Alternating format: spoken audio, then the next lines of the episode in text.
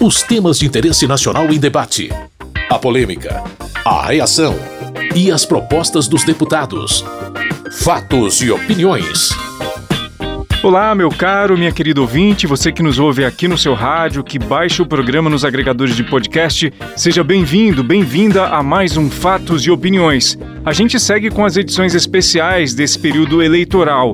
Hoje separamos discursos de uma sessão conjunta da Câmara e do Senado do mês de julho, em que os congressistas se reuniram para votar vetos do presidente da República.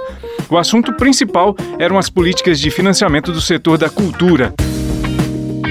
O Senado e a Câmara aprovaram duas leis de incentivo à cultura, uma chamada Paulo Gustavo e a outra Aldir Blanc.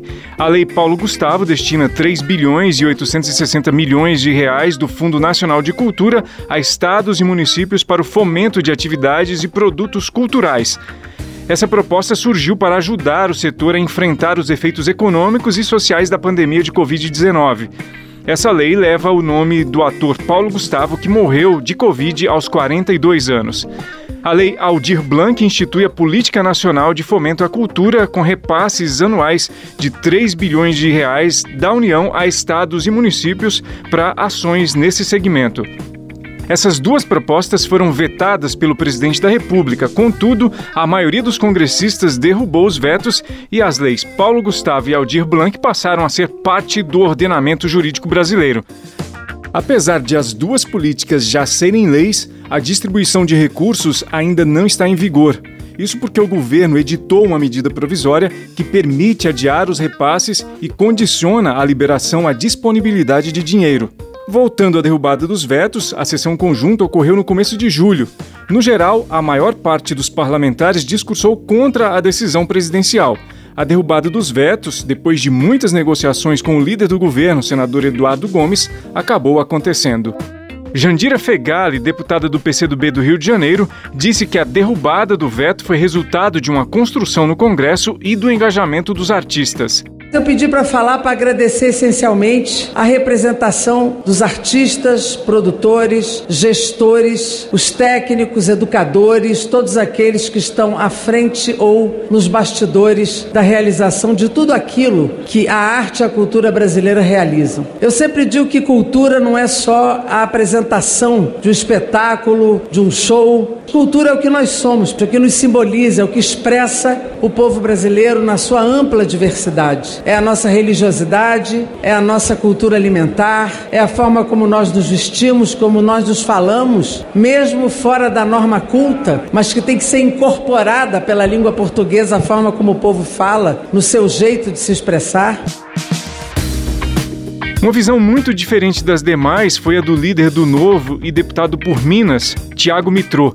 Para ele, era fundamental manter os vetos porque não haveria orçamento para cumprir essas leis de incentivo à cultura. Nós achamos que tem um impacto muito grande, inclusive orçamentário, das leis Paulo Gustavo e Aldir Blanc. Nós votamos pela manutenção do veto, com todo respeito àqueles da cultura que estão aqui presentes. A posição do Novo em relação a isso é clara desde o início, fomos contrários aos projetos. Não é dessa forma que nós vamos conseguir aprimorar a cultura no Brasil, prejudicando a responsabilidade fiscal do país. Para o senador Alexandre Silveira, do PSD de Minas Gerais, o momento era de valorização da cultura. O país não aguenta mais essa discussão estéril, infrutífera e mesquinha, que prega que não devemos investir em cultura para não beneficiar A ou B. Cultura é arte, é educação, é enriquecimento intelectual, é tradição da nossa gente. Nação nenhuma vai se desenvolver sem valorizar ou incentivar sua cultura. Destinar recursos à altura para esse setor não é gasto, é investimento. Benedita da Silva, do PT do Rio de Janeiro, argumentou que a Lei Paulo Gustavo e a Aldir Blanc significavam alento para um setor que foi afetado de maneira avassaladora pela pandemia de Covid. Paulo Gustavo é um nome do qual nós temos que nos lembrar Este nome fez com que a maioria, quase unanimidade, no Senado Federal entendesse de que os recursos da cultura deva ser para a cultura e que mais de 3 bilhões que estão do Fundo Nacional da Cultura não é da educação, não é da saúde, não é de nenhum outro setor que não para a cultura brasileira. Eli Borges, deputado do PL do Tocantins, disse que apoiou a lei Aldir Blanc porque o texto também abrangia a arte evangélica. Por isso, ele foi favorável à derrubada do veto. Nós travamos uma luta nesse parlamento para a inserção da cultura gospel. E esta lei esteve por aqui, foi para o Senado e, ao final, foi acatado a inserção da cultura gospel, que é uma das maiores culturas do Brasil. Você está acompanhando uma edição especial do Fatos e Opiniões para esse período eleitoral. Hoje a gente separou discursos relacionados às leis de investimento em cultura, Paulo Gustavo e Aldir Blanc. Esses temas foram muito debatidos numa sessão conjunta da Câmara e do Senado para avaliar vetos do presidente da República. As duas propostas foram vetadas, mas, com um acordo entre o governo e os congressistas, os vetos foram derrubados. Com essa decisão, muitos parlamentares foram à tribuna do plenário para falar sobre esse assunto. Para o deputado Marcelo Ramos, do PSD do Amazonas, defender a valorização da cultura é atitude civilizatória. A luta pelo direito à cultura se equivale à luta pelo direito de comer, pelo direito de trabalhar, pelo direito de ter um meio ambiente sustentável. É um direito de natureza humanitária. É o direito de conhecer a nossa história, de nos encontrar com um país diverso e tolerante, como é tradicionalmente o Brasil. É o direito de, enquanto nação, nos afastar da escuridão do obscurantismo, do preconceito, da violência de gênero. Na opinião de Pompeu de Matos, do PDT do Rio Grande do Sul, a derrubada dos vetos referentes às leis de incentivo à cultura era razão de muita celebração. Nós temos 3 milhões de razões para comemorar a derrubada do veto sobre a lei Aldir Blanc, sobre a lei Paulo Gustavo, até porque o atraso, o olhar retrógrado sobre a cultura no Brasil não pode prosperar. Cultura é desenvolvimento, é vida, é qualidade de vida, é grandeza de um povo, de uma nação, de uma memória, de uma história, de quem tem passado de glória com perspectiva de um futuro de vitória. Por isso, a gente tem razões para comemorar a cultura gaúcha, nordestina, brasileira, a cultura de todas as cores, de todas as matizes, de todos os estados, desse Brasil, de norte a sul, leste a oeste. Viva a cultura brasileira!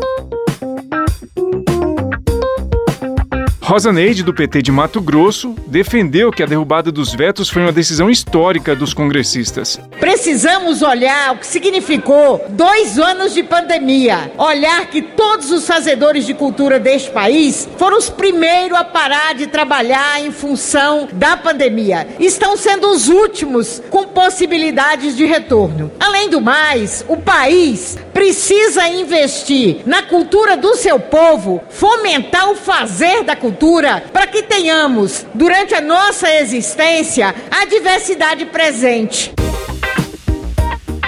A senadora Zenaide Maia, do PROS do Rio Grande do Norte, também apoiou a derrubada dos vetos. Respeite um segmento da sociedade que gera emprego e renda e que foram os primeiros que sofreram com a pandemia e os últimos a sair. Então, nós, congressistas, vamos sim respeitar a cultura brasileira, derrubando os dois vetos. A líder do PSOL e deputada por São Paulo, Sâmia Bonfim, interpretou os vetos à lei Paulo Gustavo e Aldir Blanc como falta de bom senso governamental. Quando nós conseguimos aprovar com quase unanimidade essas duas leis aqui no Congresso Nacional e veio o veto, isso significou uma insensibilidade com a vida de milhões de trabalhadores da cultura que precisam de socorro emergencial nesse momento.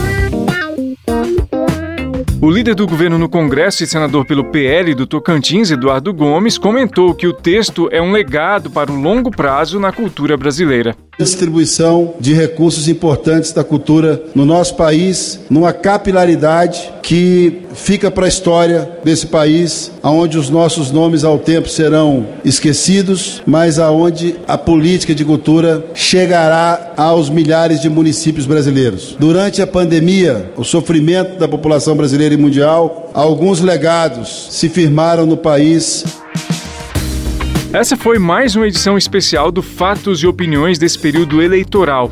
Hoje a gente apresentou alguns discursos sobre as leis de incentivo à cultura Paulo Gustavo e Aldir Blanc. Se você quiser saber mais a respeito desses temas, acesse o site www.câmara.leg.br. A sonorização do Fatos e Opiniões é de Tony Ribeiro. Muito obrigado por sua audiência. Tudo de bom para você e até a próxima edição. Fatos e opiniões. Os temas de interesse nacional em debate. A polêmica, a reação e as propostas dos deputados. Produção e apresentação: Carlos Oliveira.